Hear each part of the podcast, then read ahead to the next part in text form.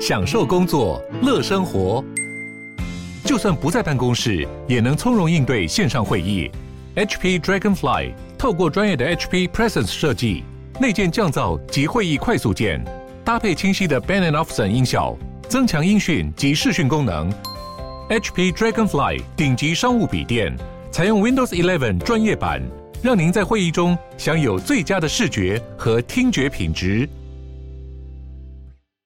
欢迎收听、收看今天的蓝轩时间啊，那一样的到了礼拜二，我们经济学人杂志的单元。那今天呢，呃，在介绍沈云聪之前的话呢，我们听到这首好听的歌曲啊，是来自于呢美国科罗拉多州的一个另类的民谣的摇滚乐团。呃，他们在美国蛮受欢迎的，过去这些年几乎是在所有的现场的巡回的演唱当中最受欢迎的一个民谣乐团，叫做了卢米尼尔卢米尼尔。OK，那这个乐团里面我觉得很棒的是哦，他们的嗯，音乐的他们乐器的呃丰富度啦，哦，就是除了呃歌手唱歌很好听之外，他们的话呢有钢琴、有鼓哦，有鼓，然后有很多有嗯打击哦，还有还有大提琴等等等啊、哦，那所以呢让整个的呃表现啊都显得的呃这个就是它的内容的丰富度很高。再来一个的话呢是这个呃 The Lumine 他们的呃主唱，我觉得他们的灵魂人物，他们特别提到说这个乐团的风格啊、他们说这风格呢尽可能的基本上就是简单化。他说他认为为啊，这个现在到了那么多的一些什么网络啊、科技啊、啊各式各样的这种合成器啊，他说其实人们会喜欢到一个地方去，就听到。有人单纯的是在唱歌跟玩乐器哦，而不是呢，呃，给很多很复杂的东西啊。他说，所以呢，他说，当你做一些跟现在的时代呢，呃，相反的事情的时候，经常会让人家感到吃惊。他说呢，他认为这是呢，The Lumineers 而受到欢迎的原因。那你可以听他的歌，他的歌确实是很好听啊，没有很复杂，但是呢，很耐听。我们听到这首歌，呃，叫做。O Ophelia，OK，好，在今天和你分享。啊啊，云聪早安啊，早安，大家 OK，好，那这一期的《经济学人》杂志，我们看到这个封面，这个封面的话呢，哇，这个是一个像溜滑梯一样安全椅吗？断掉的滑梯。啊，是断掉了，我还以为是有点像跳水，去之后就要进到游泳池里面的感觉啊，所以是断掉的。好，那这个断掉的滑梯是怎么回事啊？呃，OK，那这边我们要讲的这个是经济经济的某种程度的断裂，对不对？啊，baby bust，呃，就是我们现在都少子化的，大家都不生 baby 了。当 baby 大量的呃减少之后，经济会变成怎么样？这是这一期。其实这就是少子化，就是人口结构的改变就是了。对对对，对，对，OK，好。那人口结构结构改变，哎，可是问题是，人口结构的改变一般来说是在先进国家比较明显的会发生了，嗯、对不对？嗯。呃，像是台湾，呃，这个日本、南韩，哦、呃，那美国实际上也是，中国大陆也是啊、呃。那但是在一般的，他讲的是全世界吗？是啊。你刚刚讲那个只有新型国家面临人口生育率减少，那是二三十年前的事情，因为当时台湾、南韩国、新加坡大家都还在继续的生人口生育率还是相对的高。啊、可是呢，现在很普遍，随着这些国家经济越来越成熟，其实生小孩的人数越来越少。所以《经济学人》这一期所讲的 “baby bust”，呃的这个这个婴儿过去叫婴儿潮，现在叫婴儿旱嘛，旱灾的旱。哎，总之，婴儿荒。啊，婴儿荒，哎，说得好，婴儿荒，对对对，所以我们现在是处于婴儿荒的时代，接下来会可能会更惨，而且这是全球性的，不是只有欧美国家，而是包括中国、印度、巴西、墨西哥等等很多的国家，所以这一期他就第一个带我们看着现在。所谓的婴儿荒的现象有多么的严重？嗯，呃，以及如果继续这样子发展下去的话，对全球的经济会带来什么样的影响？嗯，所以我觉得这是一个蛮重要的、欸、对蛮重要的话题。哎，但是你刚刚这样讲啊，因为我们当然就是其实就算说以前的话呢，先进国家跟开发中国家有一些落差，但是也还是会有它相当程度的问题了。哦，就有一群人或者有某些国家有某些地区，它的呃这个人口特别的多，或者说它的呃这个年轻人。数量劳动力特别的多，嗯、一群人一某些地区某些国家特别的老，他们本身就会有一些问题。但是即便说现在出现了比较较不一样，通通都变变这样。哎，但是印度没有啊，印度不是说在今年年底之前，呃，才会要超越中国大陆，才成为全球人口最多的国家，代表的是它的生育率基本上还是在某个水平上啊？还是说我们并没有深入去看他们现在正在发生的变化？嗯、对，没错，而且再加上接随着印度的中产阶级渐渐的增加，他们未来一定会越生越少的。所以经济学人说，他说是一个趋势，就是、呃、其实不是一个短期说三五年内就会发生的，而是呃。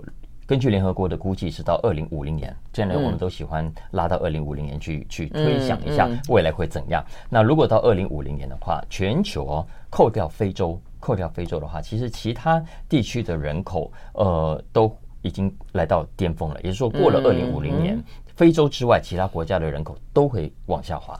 嗯嗯，OK，那这个时候就刚好 AI 来补了，对不对？哎，没错，他下一个题目其实就讲的是 AI。那我这有点恐怖哈。哎。我我对我觉得我们我刚一来的路上就想说，我们现在谈到人口的问题的时候，嗯、大家都说那是危机危机危机。可是我觉得，呃，与其把它当危机看，不如当做是它是一个新的人口结构，嗯，它会是一个新的常态。而这个新的常态，呃，你从旧的角度看，它固然是个危机。可是如果你更有前瞻性的，你把科技发展、发明、创新的角度纳入思考的话。它未尝未必会是一个危机，相反可能会是一个新的转机。同意啊，同意啊，只是说，呃，就你在于说，因为他也无奈，就是说。那你你要当代拼命生，你就问问看你身边的人，你要你要他尽量生，跟过去的父母亲、父母辈一样，祖父母辈一样，生个三个，生个五个，生个呃一窝子的话，他们愿不愿意？就当他不愿意的时候，他就是一个他就是一个摆在眼前的一个现实的时候，你必须要去接受它，而且你必须要去看它好的部分，或者把它扭转成，或者尽可能的往一个比较好的方向去走嘛，对不对？嗯、不是哎、欸，他其实这个文章的结论，嗯，反而是真的从科技的角度来看，因为呢，如果我们回头看历史的话，你会发现人类一场又一场的危机，特别是人口危机，嗯、其实都可以借由科技来协助克服。嗯、最典型的例子是，还记得当年马尔萨斯说人口诶会爆炸，嗯、然后食物的供给会不够，对，所以造成大饥荒吗？嗯，这是之前大家相信的人口危机，可是发现诶，人口。危机并没有发生，那马萨斯预计没有发生，人口的确大幅成长了，但并没有发生大饥荒。为什么？因为科技所带来的生产力大爆发，呃，大量生产出过剩的食物，所以呃，吃的问题、吃的危机也因此而解除。也就是说，未来我们待会聊到的人口减少之后，婴儿荒形成之后，所可能带来的生产力不够啦，呃，这个养老的负担加重啦，等等的问题，呃，未来老年照顾的负担加重。啦，嗯哼，会不会有新的科技？就像蓝轩讲的，用 AI、用机器人来协助人类克服，以至于我们今天所担心的很多的危机，也许到三五十年后，它并不会真正的发生。对啊，但是我觉得人口越来越少也还是一个问题啊，因为如果它这个趋势长久以来不会有改变，或者说它。一波一波的话，那可能是另外一回事。如果它长久下去不会有改变的话，那地球有一天就会、嗯、就会没有人呐、啊，就没有新的人嘛。要不断的死去的人是更多的嘛？啊、哦，嗯、好，那呃，当然，我想也希望也应该是一个呃这个过度的杞人忧天了啊、哦。那重点在于说呢，人机之间为呃怎么协作？现在的年轻朋友或者现在正在呃怀孕孕育生命的爸爸妈妈们哦，可能要看的要听的是一个未来性的东西。休息会儿，马上回来。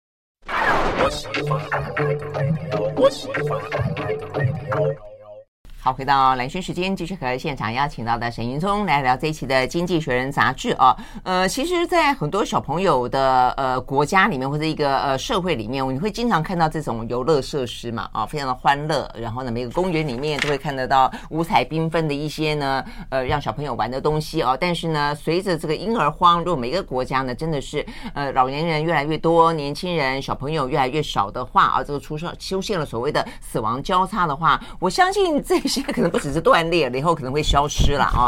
所以我们就要聊这样的一个新经济是一个什么样的未来？嗯，呃，我我先为大为大家整理一下简单的数字啊，很快的。我们知道人口替代水准啊，比如说呃两个人结婚，如果未来人口要维持一样的话，大概每一对夫妻至少要生多少人？平均啊？那根据联合国是人口替代水准应该是二点一啊。对，因为两个人嘛，对不对？至少二以上啊。嗯，但是呢。很多先进国家从两千年以后就现在慢慢一直一路往下掉了，现在是二点七、二点三，呃，然后接下来很快就会低于二了。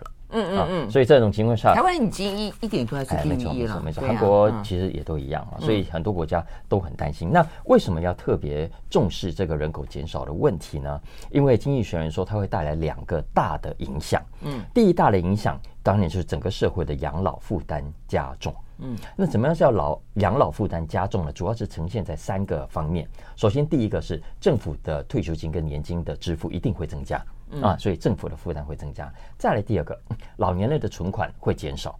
OK，呃，再来第三个，很多的亲友他必须无偿的照顾，那他所牺牲的工作的时间、赚钱的时间、有生产力时间，其实也会因此而减少啊，等等。所以这是整个呃，如果我们会说这个社会养老负担加重，通常指的不外乎以上这几样啊。嗯，那这几个其实直接造成的结果就会是：第一，未来政府要不要加税？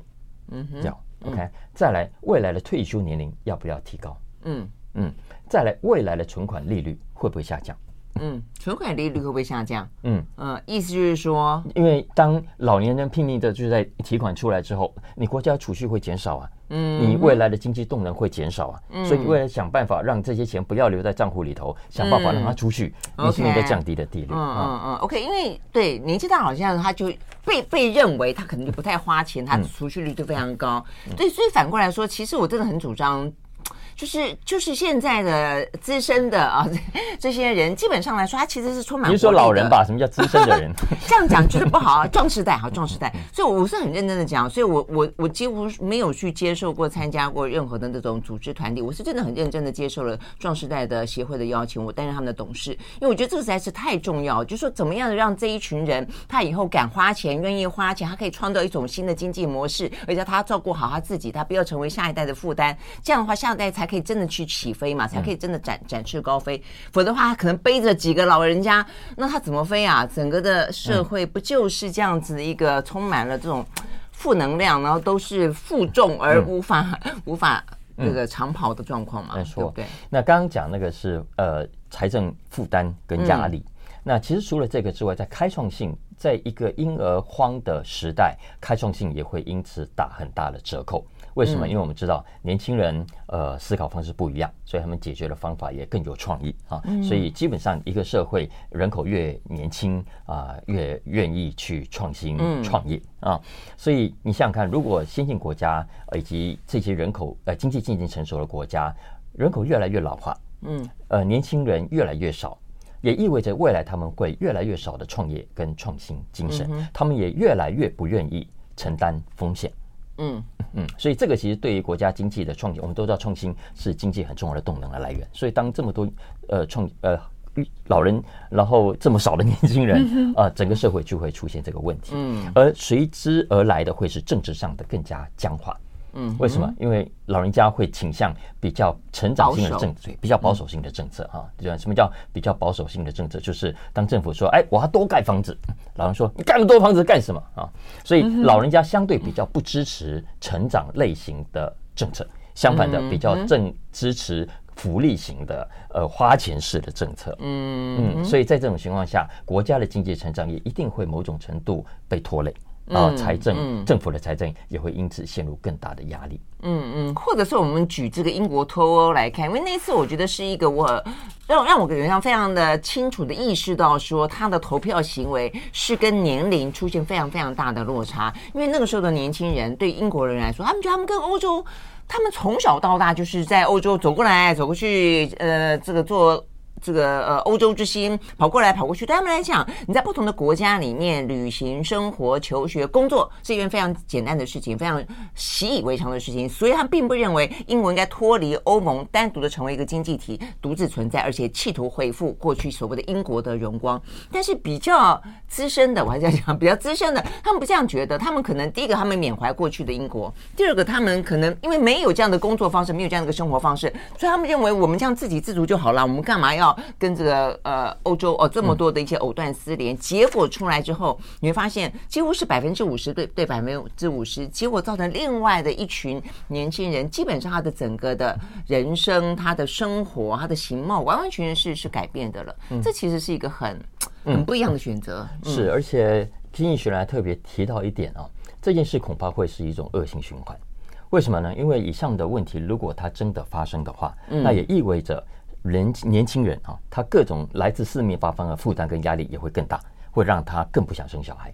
比方说，你看，呃，税会太高，OK，所得又成长不了，嗯，然后房价又这么的高，所以怎么样？他们会越不愿意，越更不愿意生，所以生育率会更少，生育率更少，那以上的问题又会更加进一步的加重啊。所以，呃，这是经济学人描述的这个现象。当然，我是基本上的逻辑去推理出来的。老实说，也未必一定是如此，因为首先我们都知道，人口变少未必是没有好处的。嗯嗯，很多人听众都都知道，你不用养那么多小孩，生活多轻松，压力多轻，对不对？哈。然后你有时候好像在说他自己的苦衷。然后你你，然后你你生五个小孩跟生一个小孩，每个小孩分到的资源跟获得的照顾程度也是不一样的，所以你不能说少子化它完全没有好处。但经济学人其实他特别要提醒的是，大家不要忘了科技所可能带来的协助，因为正好我们现在不是在热 AI 吗？嗯，他是说 AI 来得正是时候。因为它也许就会是未来呃解决人类呃生产力降低的问题，补足人力不足的问题，补足照顾者不足的问题，补足创造力跟创新不足的现象。嗯嗯，OK，好，所以我们休息会呢，就要回来讲呃这个话题，AI 产业大爆发的一年啊。但是我想，不论怎么补足人机之间，你看还是要取得一个数量上的均衡啦哦。嗯，对人类来说，对人类的文明来说啊，其实呢还是蛮蛮重要的。OK，我们休息了再回来。I like 103, I like radio 好，回到兰萱时间，继续和沈云聪来聊这一期的《经济学人》杂志啊。好，那跟着我们刚刚讲到的这个封面故事啊，特别提到了这个婴儿荒所导致的未来的可能新经济的模式，一个是问题啦，一个是呃所谓的问题所带来的契机。呃，这个部分的话呢，一路走下来就讲 AI。不过就回过头来看啊，有关于这个人口结构不断的这样的一个呃出现大的变化，就是政府能够提供的该做的，让他们愿意不愿意多生孩子，也不要多愿意生孩子哦，这样的环。境还是应该打造出来哦。那只是另外一个方面，同时的，我们来看看呢，这个 AI 产业的大爆发，可以呢为这样的一个呃所谓的新经济注入什么样的一些比较源源头活水的东西？嗯，对啊，因为我们前面这两段都谈的好像都很悲观。嗯，反正人口少就是不对。你不是说没有什么？不是没有坏处，不见得有好处啊。对，不见得没有好处 啊。对对啊，所以 这是我真心这样子认为。我觉得呃，真的呃，世界比较空空空旷旷的。对对，但经济学人说，我们在讨论这个问题的时候啊，呃，也许要回过头纳入更多因素的考量。嗯，我觉得这个提醒是很重要的，因为我们回顾历史，他说历史轨迹已经证明了，新的科技往往呢会带来意料之外的生产力爆发性的成长，进而造成我们原本所担心的危机获得解除，那所以未来的 AI 可不可能来扮演这样的角色呢？那最近我们看到，呃，因为黄仁勋来台湾，呃，就也引起大家特别就关注了一下。大家有没有注意到黄仁勋的某些那个动画跟那个角度出来有点像沈云聪？我我我那个今天把它放在那个我们的粉丝页上面，大家看到我那个照片，真的，真的，不然我就跟云聪说：“哎，你去买件皮衣吧。”呃，某些角度像，但是不是？那其实连我儿子呢，他真的回来就说：“爸爸，你你有听过一位叫黄仁勋的吗？” 真的哈，所以他自己也觉得有点像，对不对？太有趣了。OK，好，好，黄仁勋。呃，其实黄仁勋来台湾固然是掀起话题，不过全世界更重视的是他的 NVIDIA。嗯，那，NVIDIA 未来看起来在 AI 这几年来的发展是扮演非常重要的火车头的角色啊。那五月二十四号，他就预估本季的营收会破一百一十亿美金，嗯，所以跟着股价就大涨。五月二十九号，大家都知道了，它 NVIDIA 的市值破了一兆，啊对对，所以连我都都都沾光的感觉。你沾什么光啊？你 讲真的，给你一点颜色都开起染房来了，真的沾光。别的光就算了，这种光沾一沾无妨。OK，好。Well, anyway，呃，如果我们看总体的高科技业啊，你却会发现过去这一年。来，AI 确实是非常非常的热。嗯，经济学给大家一个参考的数字啊，从去年底十一月以来，高科技股反应都不错的啊，反弹的还不错，都涨了百分之十三，这是平均的。但是大家知道 AI 涨了多少吗？AI 概念股涨了百分之四十。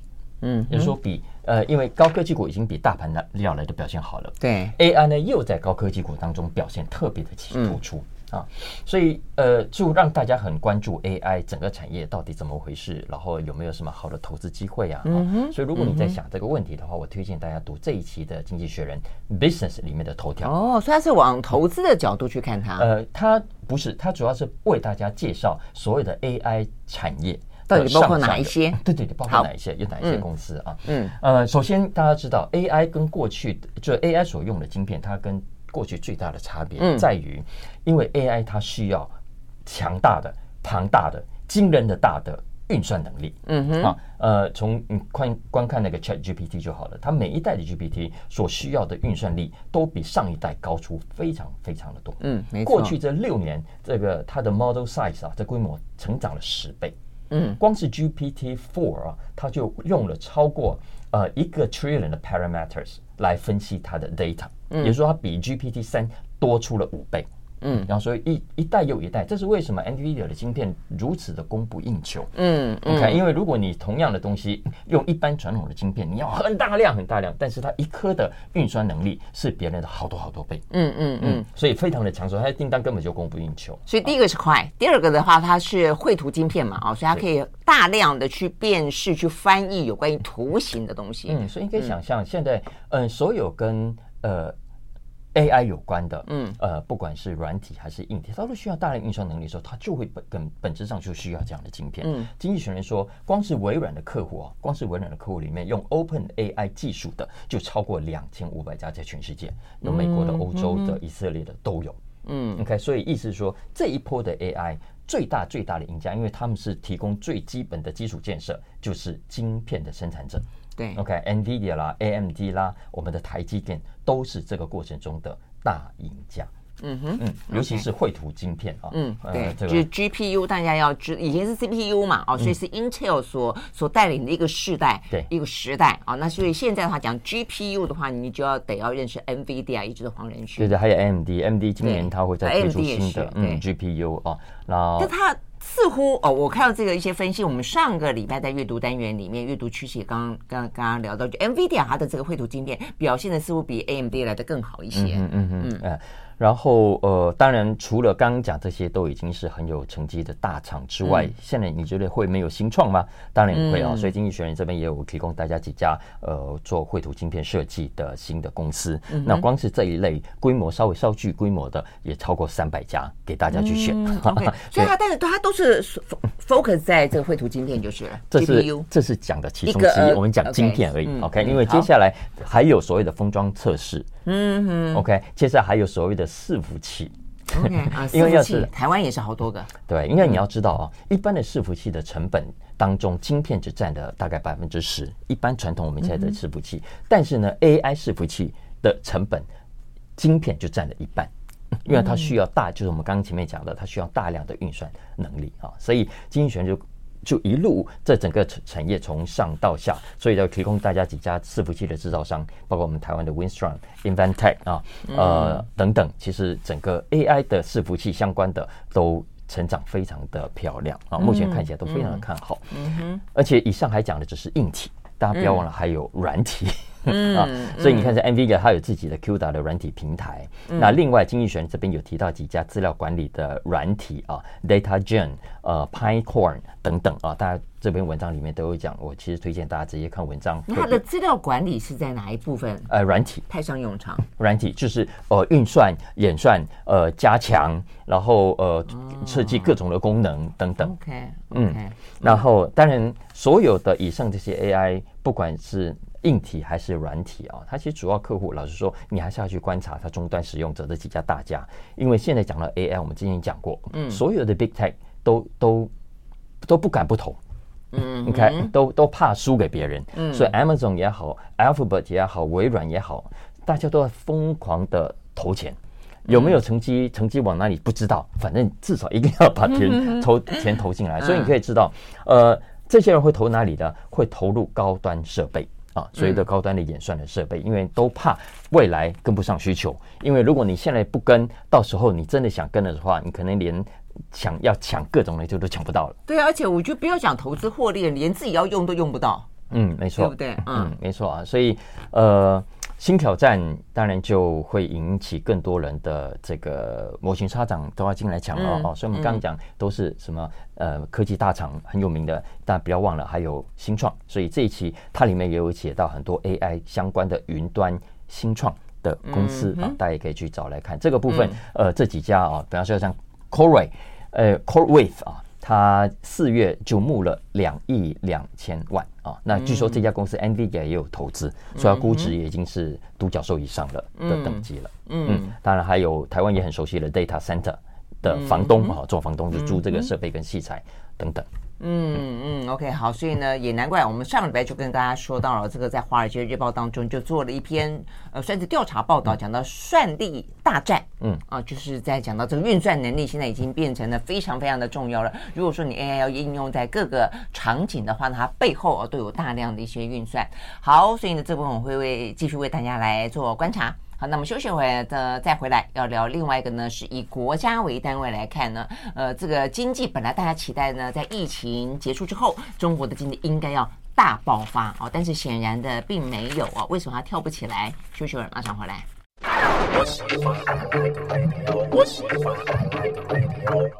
好，回到蓝轩时间，继续和沈银聪来聊这一期的《经济学人》杂志啊。好，那接下来聊中国，嗯。记不记得今年年初中国解禁的时候，嗯、经济学人做了预测，他认为中国的经济会先蹲后跳。OK，他第一季会不是很好，嗯、但是接下来会大爆发。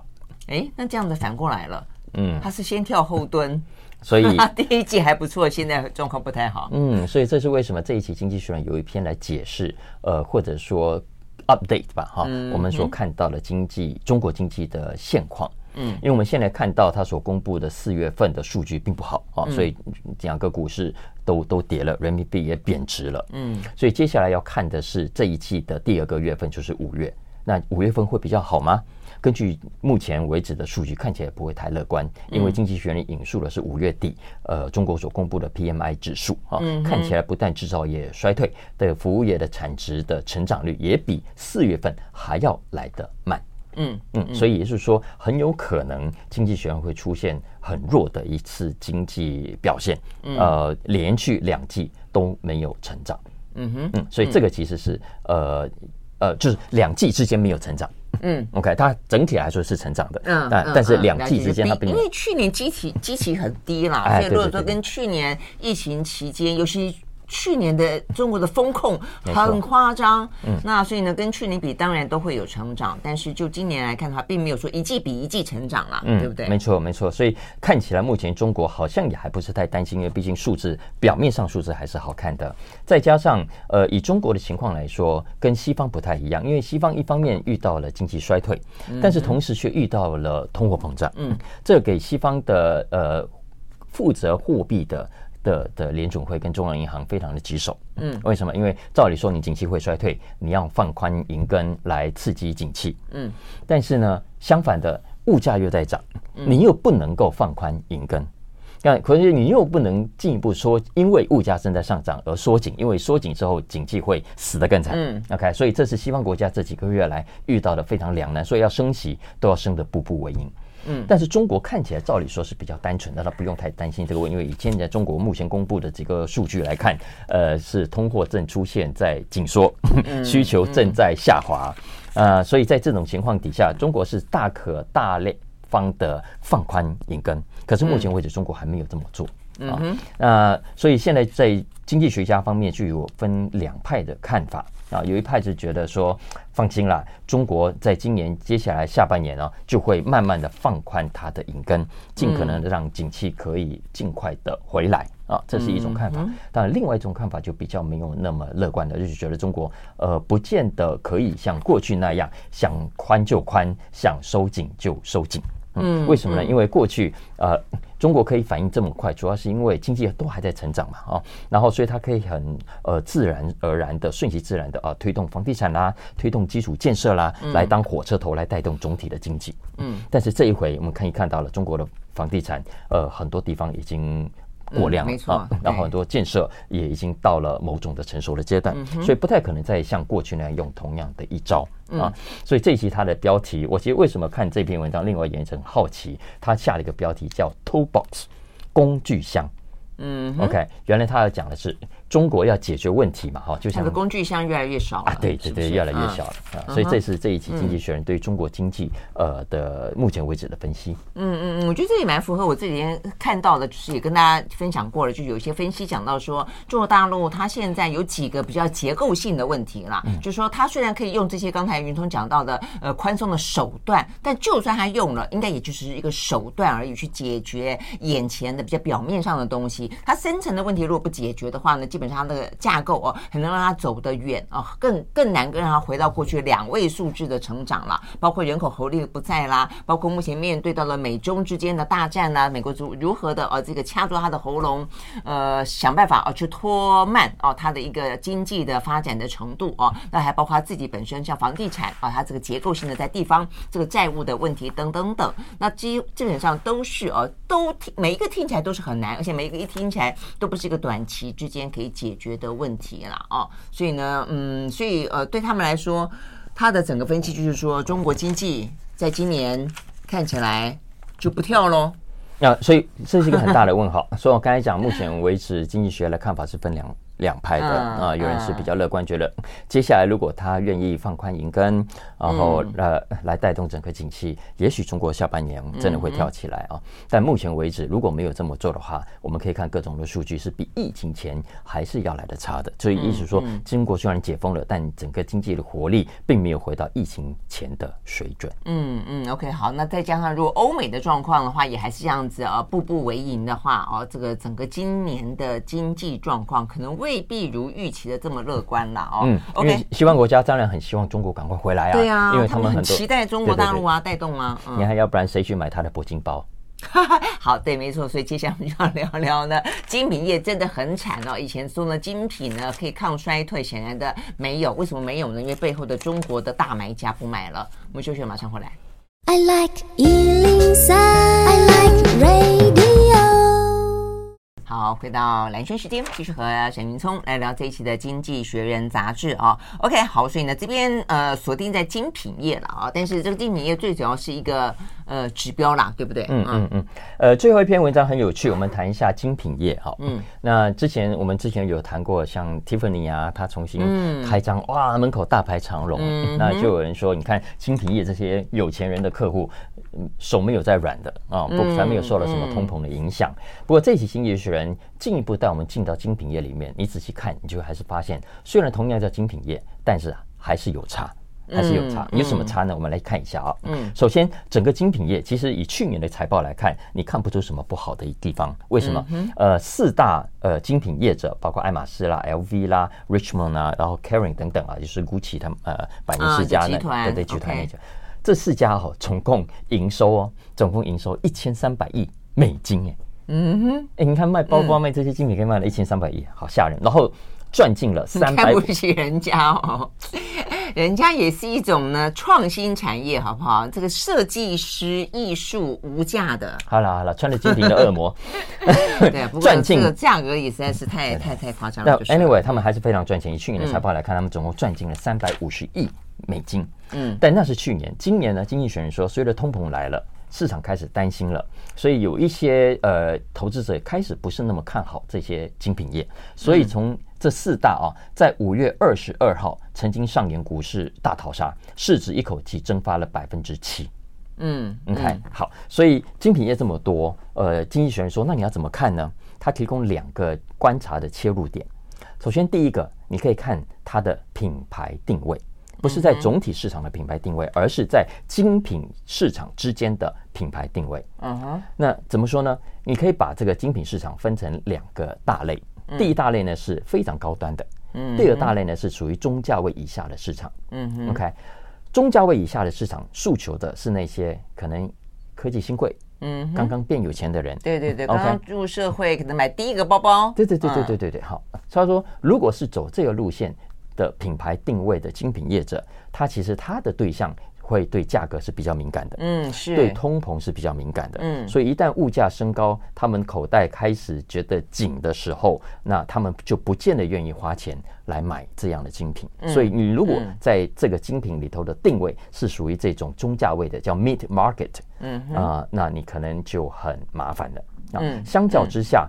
嗯如果你是走 top end，买的是最贵的，我们刚刚讲的铂金包，OK，哎，大家知道吗？铂金包你要买是不容易的，你不可以说你走进他店里大摇大摆说来给我十个铂金包，你在买菜嘛，十把菜，十把葱，真的没有人理你的。然后你在广告上，你在网络上，你从来没有看过铂金包的广告，诈骗广告之外。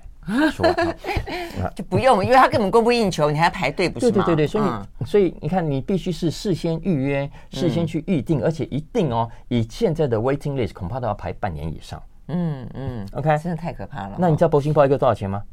我不知道，最高四十五万美金。嗯，美金？嗯哼。哦，我记得我年轻的时候还有听人家在讲，还买过几个是吧？哦不是，听人家讲，我觉得五十万台币我就已经眼珠子快要掉 出来了。但不是每一个，所以从此就不再去听跟去，就他已经不会闪过我脑脑袋里面去，不会进入到我的脑袋。会啊，我美金呢，四十五万美金。当然，它有分不一样了哈，不一样不一样的设计。但有还有呃，因为它号称很重视那个。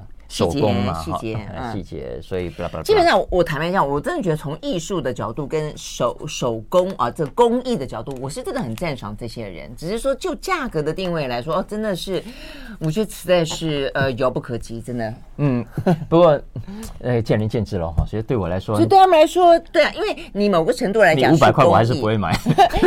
一个是公益，一个就变成身份表征。我觉得他太多的钱是加在所谓的身份表征这种虚无的东西上。真的虚无，相信我虚无，很虚无的人，我们两个就以后买不起就看人家这个眼。Anyway，呃，品牌定位是一个观察的角度，嗯、另外一个呢就是蓝轩刚讲它的中国依赖度。嗯嗯，OK，中国依赖度越高的品牌，嗯，那它就要看接下来的中国景气有没有回来。对啊，如果中国景气没有回来，你看像 Burberry 啦、雅诗兰黛啦等等，那它可能麻烦就大了。嗯，相较之下，如果你去看它的财报，它的中国依赖度相对比较低，那么它受到中国景气回来与否的影响就比较那么大。所以说那个是一个变数了，所以中国可能景气回来，也可能不回来。如果不回来，他们当然就很麻烦；但如果回来，哇，他们就会很好。嗯嗯嗯，对。但一个是回来不回来啊，那跟包括一个是疫情过去了，但还有一个我觉得通膨这个问题得要解决了。嗯嗯。否则的话，我听到太多身边的人啊，呃，他们最近说要下手买的时候，都发现说，哇，这个通膨的关系，欧美国家的这些精品涨太多了啊。先前你就算说，哎，这个小资女哦，可能呢工作了呃两三年、三五年之后，想要买一个犒赏自己的包包，现在可能都未未必买得起，压力太大了。嗯，这这就是刚刚讲的结果，因为业者也都知道中价位看起来不妙，嗯、所以呢都往高价位跑，所以名表啦、名包啦、呃服饰啦，现在都标价越标越高，因为它标中价位也没有用，嗯嗯，它反正标高价，这些有钱人根本没有在说，你只要喜欢，他们还是会买。哦，是这样子吗、嗯、？OK，好吧，那是反过头来，中产阶级如果是这样的话，都去买那种快时尚，我觉得那也是另外一个问题。我觉得那是一个环保永续的灾难。所以这部分的话，不是我们今天的重点了哦。但是我觉得，呃，东西便宜也不能够就因此而拼命买，拼命买，好像呃三件抵一件的感觉哦。这个其实真的是一个很大很大的资源浪费了哦。嗯、OK，好，非常谢谢沈云聪带来这一期的《经济学人》杂志哦。那其他有关于《经济学人》杂志呃更多精彩的部分的话呢，可以听啊，这个小马哥说财经。对不对？谢谢。OK，好，不客气，拜拜。